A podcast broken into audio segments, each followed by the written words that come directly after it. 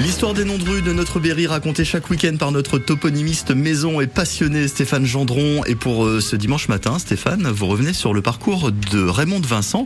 Mais qui est cette mystérieuse Raymonde? Il en existe plusieurs dans le Berry, à Issoudun, Saint-Chartier, une allée Raymonde à Bourges, une cour à Villedieu-sur-Indre et également un jardin à la Châtre. C'est donc un personnage important pour le Berry. Mais qui était Raymond Vincent? Né en 1908 dans une famille d'agriculteurs, elle perd sa mère très jeune, à de 4 ans, et sera élevée par sa grand-mère. Sans instruction scolaire, elle apprend à lire seule et s'instruit autant qu'elle le peut grâce à la presse locale. C'est l'époque où les jeunes de la campagne commençaient très tôt à travailler. À 14 ans, Raymond entre à l'usine de confection Les 100 000 chemises près de Châteauroux.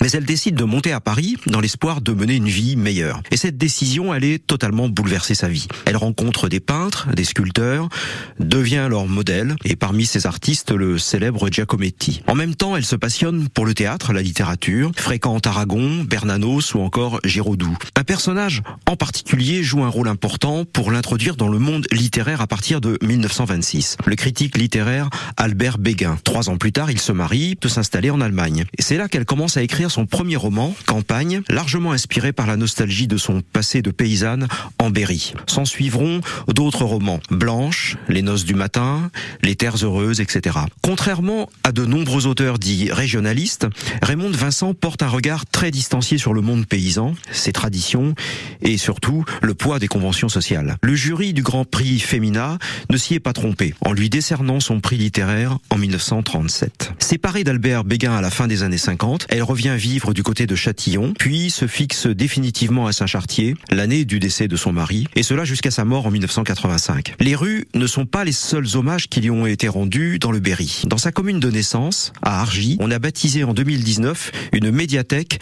espace culturel Raymond Vincent. Il existe également une médiathèque Raymond Vincent à Saint-Maur, et si vous voulez en savoir plus sur elle, sachez que la médiathèque de la Châtre possède un important fonds de manuscrits de l'écrivaine. Il faut également signaler que le regretté Roland Hainaut lui a consacré une très belle biographie intitulée Raymond Vincent, catholique et libertaire, qui a reçu le prix de la ville de Châteauroux en 2007.